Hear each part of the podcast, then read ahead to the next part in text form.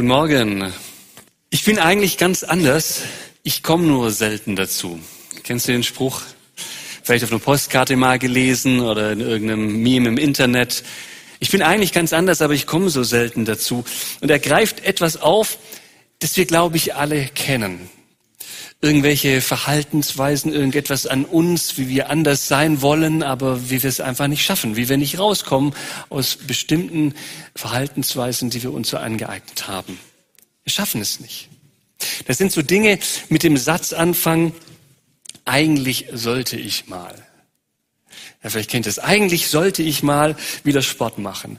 Eigentlich sollte ich mal weniger arbeiten und mehr Zeit mit meiner Familie verbringen. Eigentlich sollte ich mal äh, mehr Zeit mit meiner Ehefrau verbringen, ihr mal wieder einen Blumenstrauß geben und ihr sagen, wie viel sie mir bedeutet. Eigentlich sollte ich mal wieder weniger an meinem Ehemann rumnörgeln und ihm mehr Wertschätzung entgegenbringen. Eigentlich sollten wir in unserer Ehe arbeiten und ein paar anstrengende Themen ansprechen. Aber so anstrengend. Eigentlich sollten, äh, sollte ich weniger ich-zentriert im Alltag sein. Eigentlich sollte ich weniger Alkohol trinken, weniger Zigaretten rauchen, weniger ähm, shoppen gehen. Eigentlich sollte ich mal wieder mit dem Thema Nachhaltigkeit und Konsum mich beschäftigen und da weiterkommen, weil das ist doch so wichtig. Eigentlich sollte ich eine Auszeit nehmen, drei Tage in die Stille fahren und mein Leben nochmal neu ordnen und ähm, mehr auf die Dinge konzentrieren, die wirklich gut sind, die wirklich wichtig sind, die wirklich Sinn machen. Eigentlich sollte ich ähm, mal wieder ähm, ja, danach streben, was Sinn macht und weniger danach, was, was Glücksgefühle äh, nur hervorbringt. Eigentlich sollte ich mal was gegen mein Jähzorn machen. Eigentlich sollte ich mal was gegen meinen Perfektionismus machen. Eigentlich sollte ich mal meinen Freunden von Jesus erzählen. Eigentlich sollte ich mal wieder Zeit für Gott in meinen Alltag einplanen. Eigentlich, eigentlich, eigentlich. Ich weiß nicht, ob du an ein paar Punkten andocken konntest oder ob du ganz andere Punkte hast in deinem Leben. Eigentlich sollte ich mal. Kennst du das? Stell dir mal vor, ich wäre eine Fee, komische Fee mit Bart, aber das ist egal, ja. Im Gender-Mainstreaming-Zeitalter ist egal, Genderfee. Also stell dir vor, ich wäre eine Fee und ich komme zu dir und sage, hey, du hast zwei Wünsche frei. Zwei Verhaltensänderungen, die ich in dir bewirken könnte. Welche wären das? Überleg mal. Was wäre das? Wie beendest du den Satz? Eigentlich sollte ich. Zwei, zwei Dinge. Überleg das, weil wenn du da zwei Sachen hast oder wenn du auch nur eine einfällt, eine Sache, dann wirst du mehr von der Predigt profitieren. Dann wird es konkreter. Welche Sache ist das? Weil heute geht es um genau diese Frage, wie kann ich Dinge in meinem Leben ändern, die mir schwerfallen, mit denen ich schon seit Jahren kämpfe? Wie erfahre ich wirklich tiefgreifende Veränderungen in meinem Leben? Wie geht das? Uns leitet dabei ein Bibelabschnitt aus dem Epheserbrief, Kapitel 4, Verse 20 bis 24. Ich lese euch mal vor. Ihr aber habt bei Christus etwas anderes gelernt sagt Paulus, als das, was ihr gerade lebt. Ihr habt bei Christus etwas anderes gelernt. Oder habt ihr seine Botschaft etwa nicht gehört? Seid ihr etwa nicht in seiner Lehre unterrichtet worden, in der Wahrheit, wie sie in Jesus zu uns gekommen ist? Dann wurdet ihr aber auch gelehrt, nicht mehr so weiterzuleben, wie ihr bis dahin gelebt habt, sondern den alten Menschen abzulegen, der seinen trügerischen Begierden nachgibt und sich damit selbst ins Verderben stürzt. Und ihr wurdet gelehrt, auch in eurem Geist, und in eurem Denken erneu euch erneuern zu lassen. Und den neuen Menschen anzuziehen, der nach Gottes Bild erschaffen ist und dessen Kennzeichen Gerechtigkeit und Heiligkeit sind, die sich auf Wahrheit gründen. Was für ein Text, oder nur ein paar Verse und doch so inhaltsreich. Einen neuen Menschen anziehen, so wie, wie man einen Pullover anzieht oder ein T-Shirt. Wie gut das klingt. Aber wenn es doch nur so einfach wäre, oder?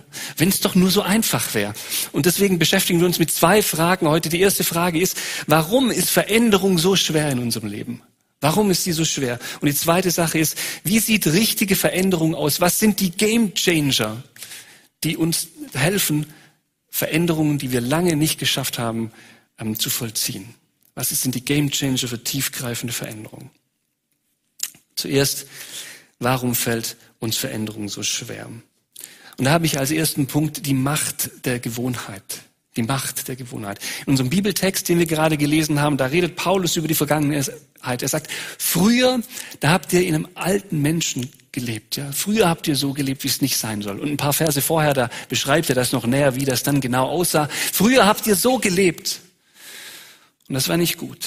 Also ihr seid jetzt nicht neutral, keiner von uns ist neutral, dass er sich irgendwie entscheiden kann, okay, so und so will ich leben und dann mache ich es einfach, sondern jeder von uns trägt sein Päckchen aus der Vergangenheit mit. Jeder von uns ist ein gewordener Mensch und je älter du bist, desto mehr Sachen hast du erlebt, desto mehr Dinge sind geworden und vielleicht auch sogar festgefahren. Früher habt ihr anders gelebt, sagt Paulus. Dieser Blick in die Vergangenheit. Die destruktiven Verhaltensweisen, mit denen du kämpfst, sind nicht einfach so, mir nichts, dir nichts über Nacht gekommen, sondern die hast du dir angeeignet, aus verschiedenen Gründen. Man hat sich Verhaltensweisen angewöhnt. Manchmal begleiten sie uns schon seit unserer Kindheit, seit unserer Jugend oder seit unserem jungen Erwachsenenalter. Sie sind zu guten, alten, vielleicht sehr ungeliebten Freunden geworden zu einem Muster, das wir gelernt haben. Sie haben vermutlich in der Vergangenheit geholfen, mit bestimmten Situationen umzugehen, so dass man zumindest kurzzeitig irgendwie damit umgehen konnte. Sie haben geholfen, aber langfristig haben sich als destruktiv erwiesen. Sie sind zu Automatismen geworden, die wir oft vermutlich unbewusst ähm, benutzen und da reinrutschen und manchmal erst im Nachhinein merken, oh, das war jetzt wieder nicht so gut. Das war jetzt nicht so gut. Oft sind es langsame Prozesse gewesen, wie wir da reingerutscht sind. Ja, vielleicht kennt ihr die Metapher des Boiling Frog Syndrome, ja, das kochende Frosch-Syndrom. Ähm, vielleicht habt ihr schon mal gehört, äh, dass äh, diese Metapher, die sagt aus, ähm, das, was man im 19. Jahrhundert in Experimenten angeblich rausgefunden hat, dass man Frösche, ähm, die man in kochendes Wasser wirft, die springen sofort raus, und Frösche, die man in kaltes Wasser reinwirft und es langsam erhitzt mit 0,02 Grad pro Minute, dann springen die nicht raus, sondern bleiben die da drin, bis die sterben, ja, weil sich die Veränderung so langsam, langsam bewirkt. Das hat sich mittlerweile als falsch erwiesen. Ja, also die Frösche sind doch intelligenter als man denkt und springen dann irgendwann raus. Aber dieses, ähm, diese Metapher, die ist geblieben, die hört man auf vielen Coaching, Veränderungsseminaren und so. Da begegnet einem das immer wieder. Boiling Frog Syndrome. Und das sagt einfach aus, dass Dinge, die, die langsam ähm, uns passieren, dass die, die, wir die annehmen. Ähm, und dann merken wir vielleicht im Nachhinein, was wir geworden sind und erschrecken darüber. Vielleicht kennst du das.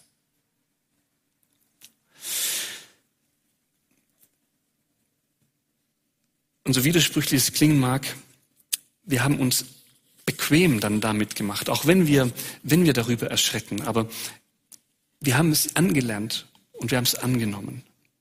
Langsam gewachsene Verhaltensweisen. Und ähm, sie gehören zu uns manchmal sogar so, und das ist der zweite Grund, warum Veränderung auch so schwierig ist, manchmal gehören sie sogar so zu uns, dass wir uns damit identifizieren dass wir uns damit identifizieren.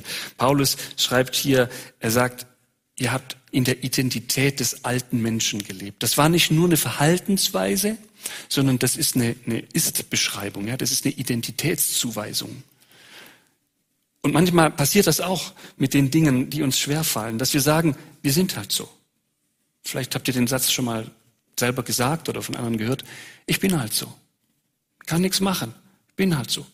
Wir formulieren das dann natürlich ein bisschen geschickt. Ne? Wir, wir ähm, sagen dann, ich bin halt Perfektionist, anstatt dass wir sagen, wir sind pedantisch. Oder wir sagen, ich bin halt ein ehrlicher Mensch, der sagt, was Sache ist, anstatt dass wir sagen, wir sind Typen, die die Menschen verletzen, die schnell Dinge raushauen und Menschen damit vor den Kopf stoßen.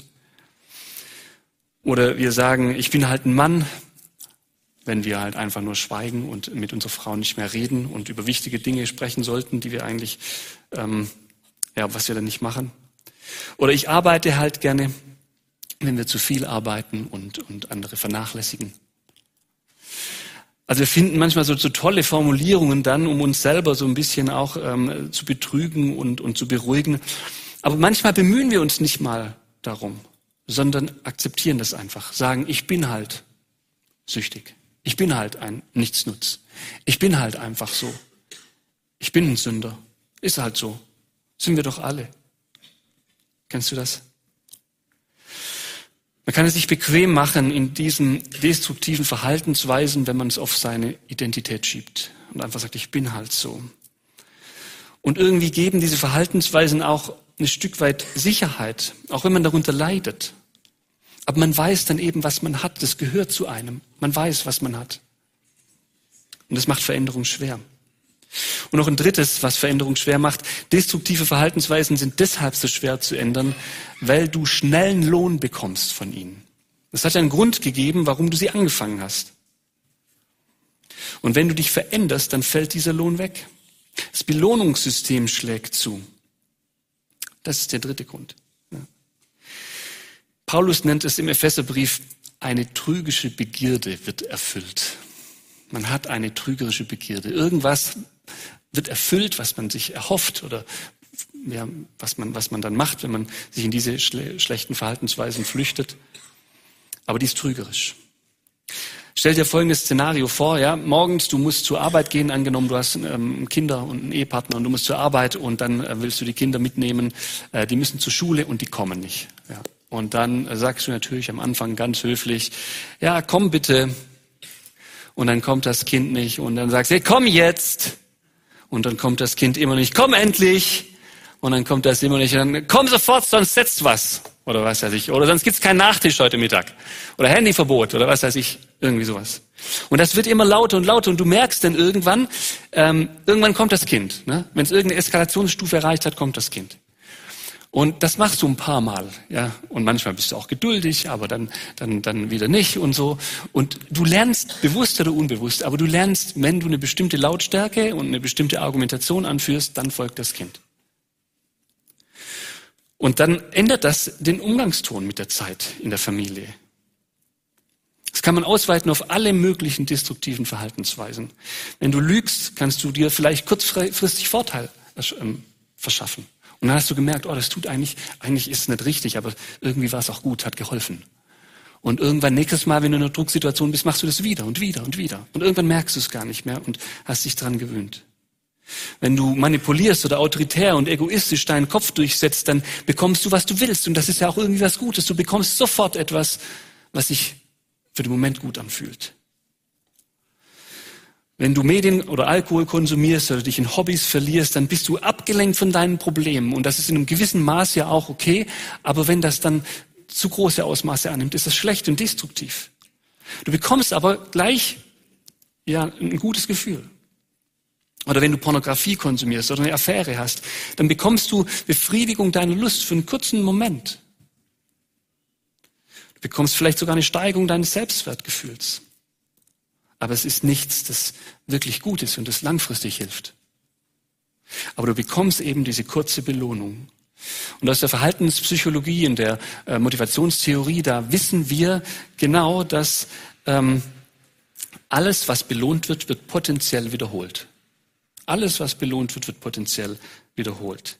Die US-Forscher James Olds und Peter Milner, die haben also so ein bekanntes Experiment gemacht. 1954 haben sie äh, das Verhalten von Laborratten erforscht und ähm, eigentlich um neue Erkenntnisse über Lernprozesse zu gewinnen. Und dann pflanzten sie den Ratten so Elektroden ein am Kopf mit so kleinen Stromstößen und dann haben sie da eben Experimente mitgemacht und dann haben sie sich einmal haben sie in die falsche Stelle gestochen vom Gehirn. Und dann ist das, ähm, das ähm, Nagetier hat dann einen Stromstoß bekommen und äh, dann ist es wieder weggelaufen und dann ist es immer wieder zu diesem Ort hingekommen, wo es den Stromstoß bekommen hat. So als wollte es den nochmal bekommen. Und dann fanden das die Forscher komisch und dann haben sie entdeckt, oh, sie haben ja falsch, ähm, falsch die Elektrode platziert und ähm, das war in einem Bereich des Gehirns, der für die Belohnung zuständig ist und für das gute Gefühl. Und ähm, dann haben sie gedacht, das wollten wir eigentlich jetzt gar nicht erforschen, aber äh, interessant und haben weiter geforscht. Dann haben sie angefangen, einen Schalter in diesen Käfig zu bauen. Und jedes Mal, wenn die Ratte diesen Schalter drückte, hat sie dieses, diesen Schock bekommen und diese Belohnung bekommen. Und ähm, dann äh, schreibt er eine Wissenschaftler später, alleingelassen mit dem Apparat simulierte das Tier nach zwei bis fünf Minuten Lernzeit das eigene Gehirn regelmäßig etwa alle fünf Sekunden, alle fünf Sekunden einen kleinen Impuls der Glücksgefühle hervorbrachte. Und die ähm, Ratten empfanden das als so angenehm, dass sie ähm, diesen Hebel immer weiter drückten. Auch als man ihnen Essen nebenhin stellte, viele Ratten haben das Essen nicht gegessen und sind gestorben, verhungert, weil sie immer diesen Glücksgefühlimpuls haben wollten. Auch wenn man ihnen schmerzhafte Stromschläge an diesem Ort zugefügt hat, ähm, sind sie trotzdem dahin gegangen, weil das so, so ähm, gut für sie zu sein schien. Das Belohnungssystem kann eine solche Macht entwickeln, dass sie unser Verhalten bestimmt, selbst dann, wenn es destruktiv ist und selbst dann, wenn es uns kaputt macht. Und das macht Verhaltensänderungen so schwer, weil wir kurzfristigen Erfolg bekommen von manchen destruktiven Verhaltensweisen. Erinnerst du dich noch an meine Eingangsfrage, was die Fee bei dir ändern sollte, welche Punkte das sind? Überleg mal kurz, was ist die Belohnung, die du bekommst, wenn du diese destruktivste Verhaltensweise weiterführst? Was ist die Belohnung, die du da bekommst? Ich bin mir sicher, es gibt eine. Vielleicht musst du ein bisschen um die Ecke denken bei manchen Sachen. Aber welche Belohnung bekommst du? Warum machst du es überhaupt?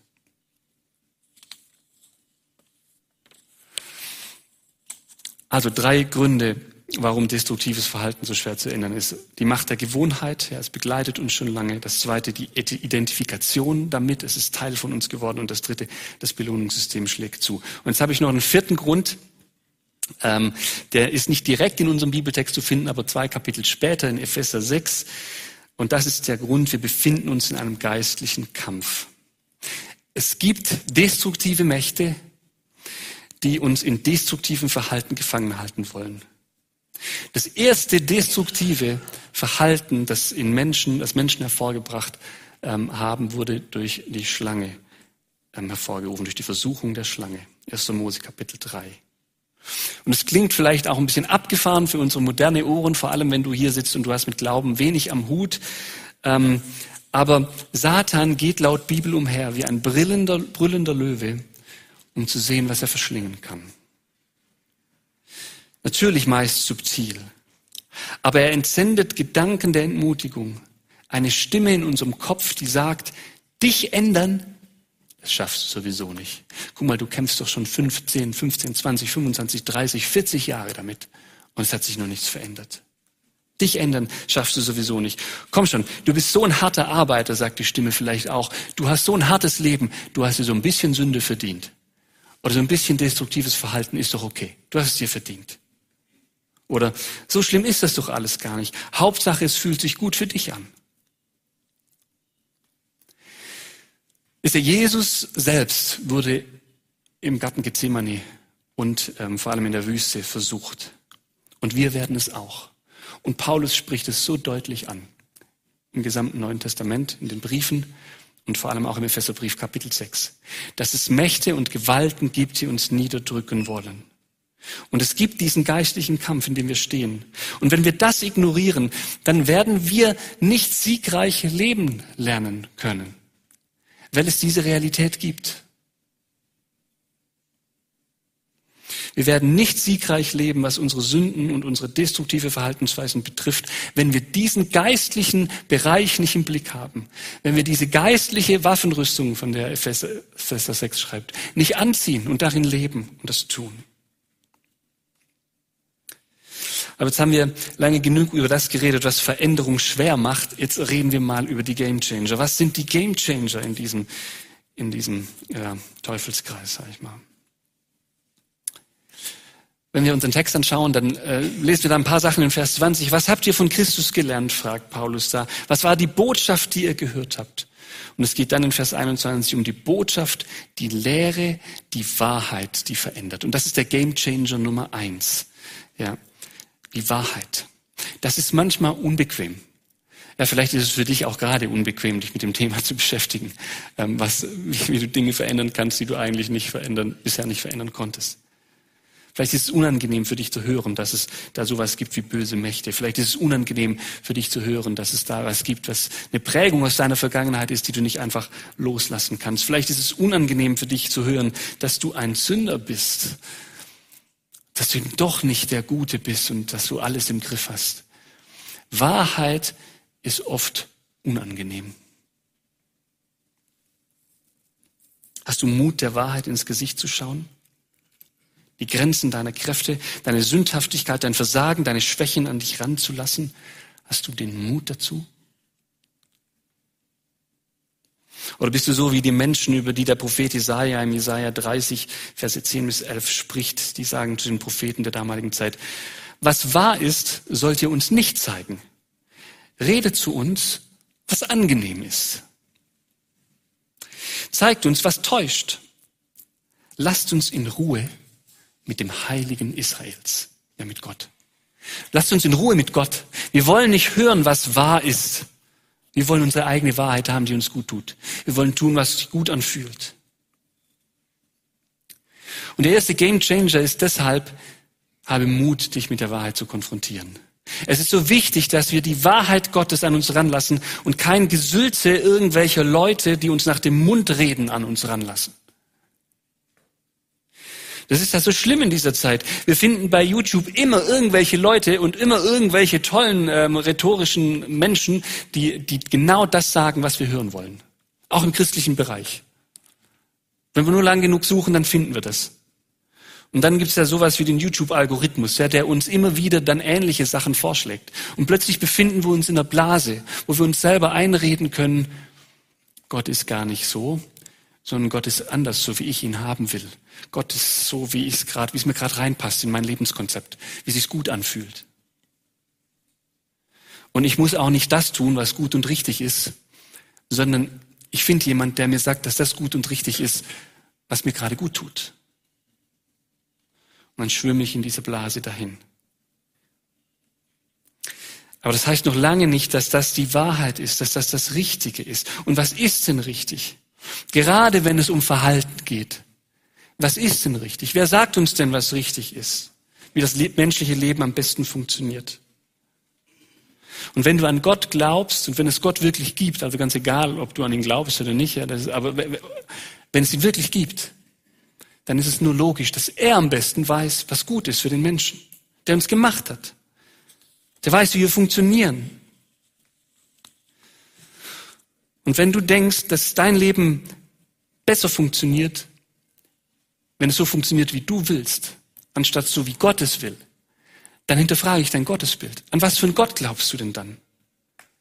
Der einfach nicht Bescheid weiß, wie Leben gut funktioniert oder was? Der es einfach nicht checkt. Was ist das für ein Gott? für ein Göttchen. Jesus betet das für uns in Johannes 17, Vers 17. Führe sie in deine Wahrheit. Dein Wort ist die Wahrheit.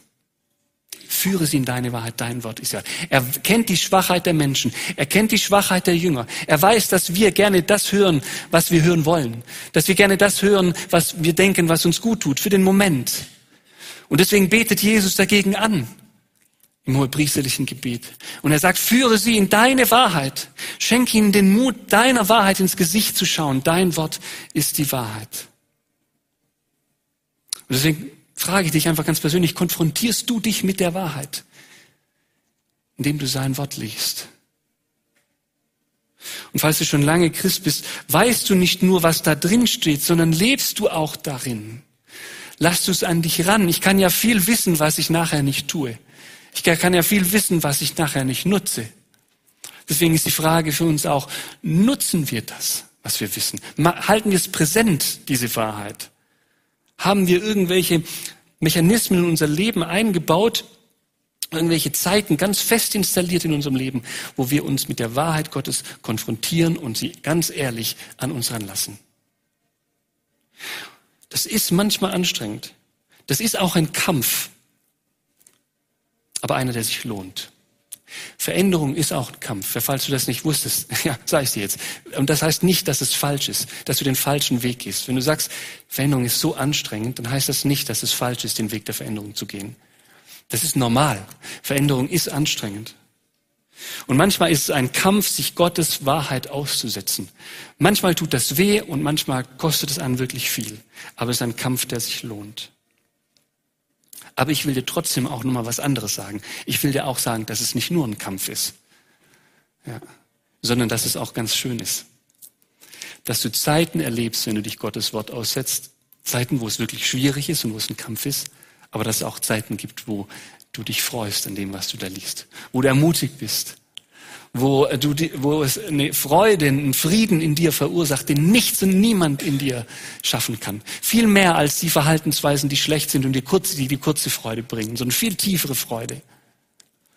Das ist nämlich auch eine Wirklichkeit. Manchmal denken wir, ja, das ist immer so ein Kampf, stille Zeit und so, ist immer so ein muss ich tun und so. Das ist nur die halbe Wahrheit. Es gibt Zeiten, da ist es ein Kampf, aber es, es gibt auch große und lange Zeiten, da ist es wohltuend, da ist es gut, da genießen wir das. Und da sind wir in einem Flow drin, wo wir danach hungern, das zu hören, was Gott uns sagt, weil wir wissen, dass es uns gut tut. Suche diesen Flow wieder.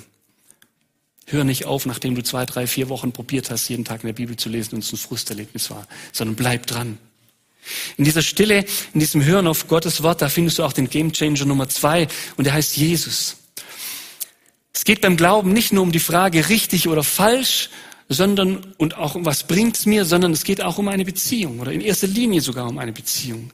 Es geht um das Gebet und das Reden mit Gott und um das Reden mit Jesus. Es geht darum, Gott zu erkennen, aber nicht nur im Kopf, sondern ganzheitlich in einem Beziehungsgeschehen. Ja, diese Freiheit und diese Veränderung, die erfährst du nicht nur, wenn du Dinge über eine Person weißt oder über Gott weißt, sondern wenn du mit ihr zusammenlebst. Ich vergleiche das immer so gern mit, mit einer Ehebeziehung. Ja, du, es reicht nicht, wenn du weißt, was deine Frau will und was sie nicht will. Und wenn du sie im Kopf kennst, sondern wirkliche, wirkliche Beziehung erlebst du nur, wenn du mit ihr Zeit verbringst und, und, und äh, Höhen und Tiefen mit ihr zusammen verbringst. Und so ist es auch mit Gott.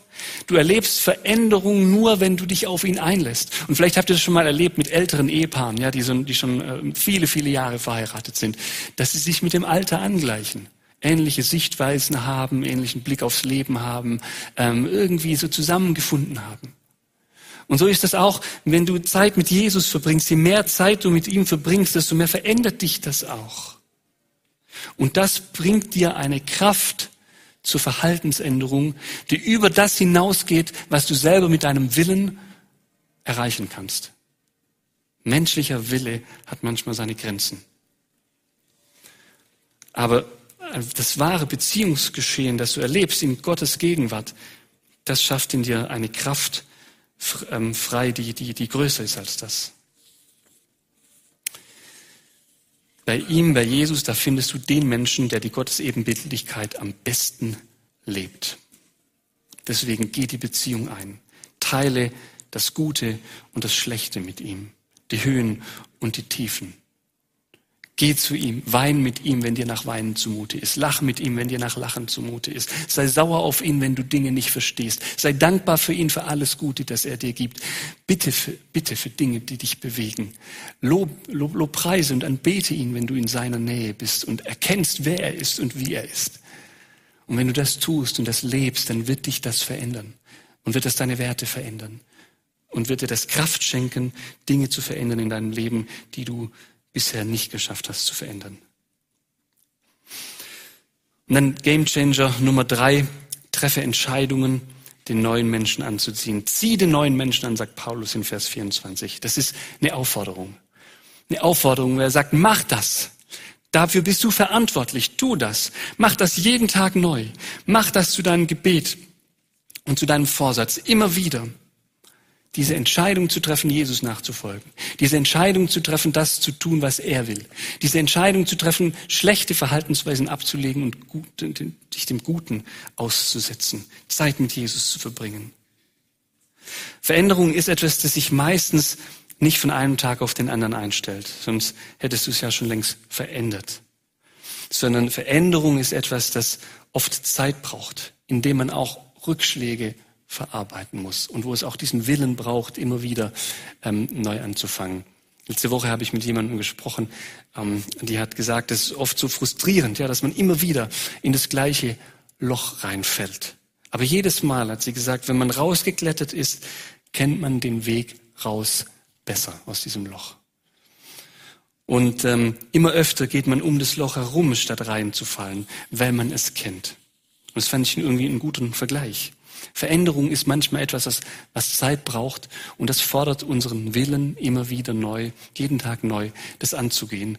Und auch wenn wir mal wieder auf die Nase gefallen sind, aufzustehen und wieder neu anzufangen.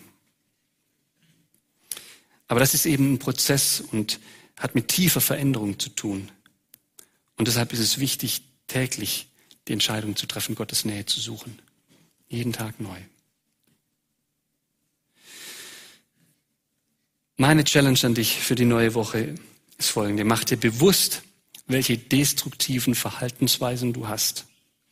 Und zweitens, mach dir bewusst, warum es dir so schwer fällt, sie zu lassen. Ja, das war der erste Teil der Predigt. Warum es dir so schwer ist. Mach es dir bewusst, warum. Und dann drittens, konzentriere dich auf die Game Changer.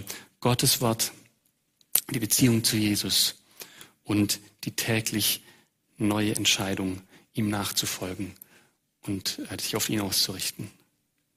Ich bete mit uns. Vater Himmel, ich danke dir von ganzem Herzen, dass du ein guter Gott bist und dass du die Kämpfe kennst, die wir in unserem Leben führen.